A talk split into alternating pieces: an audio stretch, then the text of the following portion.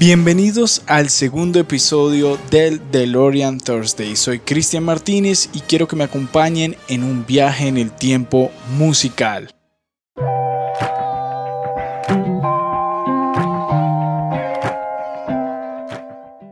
Volvamos al año 2001, año en el que se formó una de las bandas más reconocidas de rock en español gospel, fundada por Emanuel Espinosa y no sé si esta les suene rojo.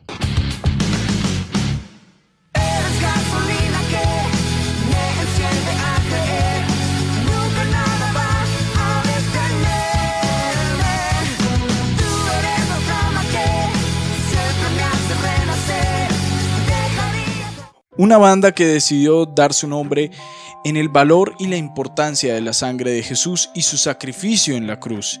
Aunque esta agrupación mexicana fue fundada en el año 2000, solamente un año después harían su aparición en la ciudad de Los Ángeles, California, a través de un congreso el cual organizaría su hermano Luis Enrique Espinosa y aunque en los primeros años la vocalista femenina fue Annette Moreno, ella decidió hacer una carrera como solista donde logró tener colaboraciones con Tercer Cielo y otras bandas.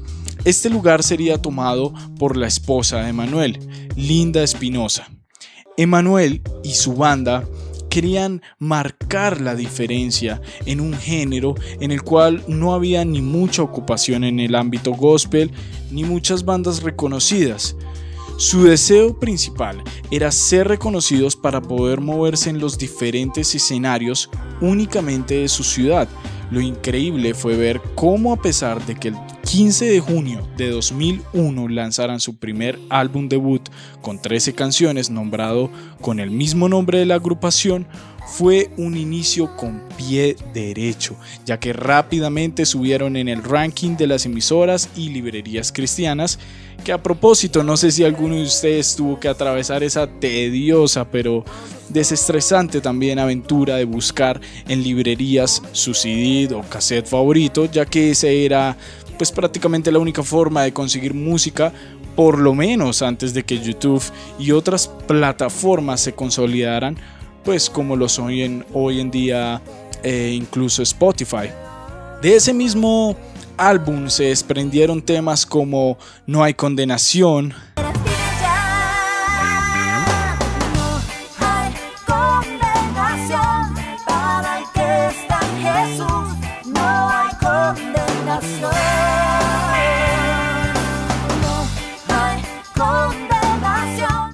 Jardín de Rosas. Quiero ni pensar en una vida de falsedad, porque contigo todo muy bien. No quiero ni pensar que fuera de mí, si mi oración no fuera. Quiero y muchos otros temas más. Y es que era esperarse que tuvieran un buen acople rítmico en el cual se evidenciara ese ensamble de sus integrantes, ya que como lo dijo el mismo Emanuel, pasaban hasta nueve horas diarias ensayando, algo muy importante que siempre resaltaron en los lugares a los que iban y sus entrevistas era que su música siempre fue y siempre será solo un pretexto para que otros tengan un encuentro con Dios. Los seguidores de Jesús podemos hacer la diferencia en el mundo. Eso es lo que dice muy seguido Espinosa y eso es lo que nos mueve a seguir haciendo música. Para el 2004, luego de haber trabajado con una de las mayores disqueras de la industria de la música cristiana, eh, principalmente en Latinoamérica, como lo son Canción Producciones, presentando un así ya fiel, consolidado público, presentaron su tercer álbum, Día de Independencia. Fueron nominados en tres ocasiones a los premios Grammy Latinos y múltiples veces a los reconocidos premios ARPA.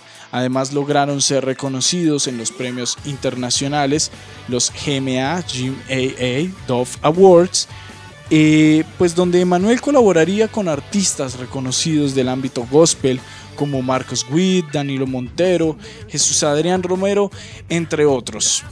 Finalmente, Pese a 13 años de haber estado literalmente en todos los continentes del mundo y haber recorrido cada país de América Latina, la banda decidió dar por culminada su unión en los principios del año 2011. Dejándonos así 8 discos, un EP y 3 DVDs. Pero esperen, esperen, eso no es todo. Porque aunque Manuel y su esposa Linda siguieron haciendo lanzamientos de temas, luego del final de Rojo, ellos siguieron como pareja. Sin embargo, en el año 2017 decidieron que era el momento oportuno de retomar las guitarras y amplificadores juntos nuevamente como se les conoció en un principio. Rojo estaba de vuelta.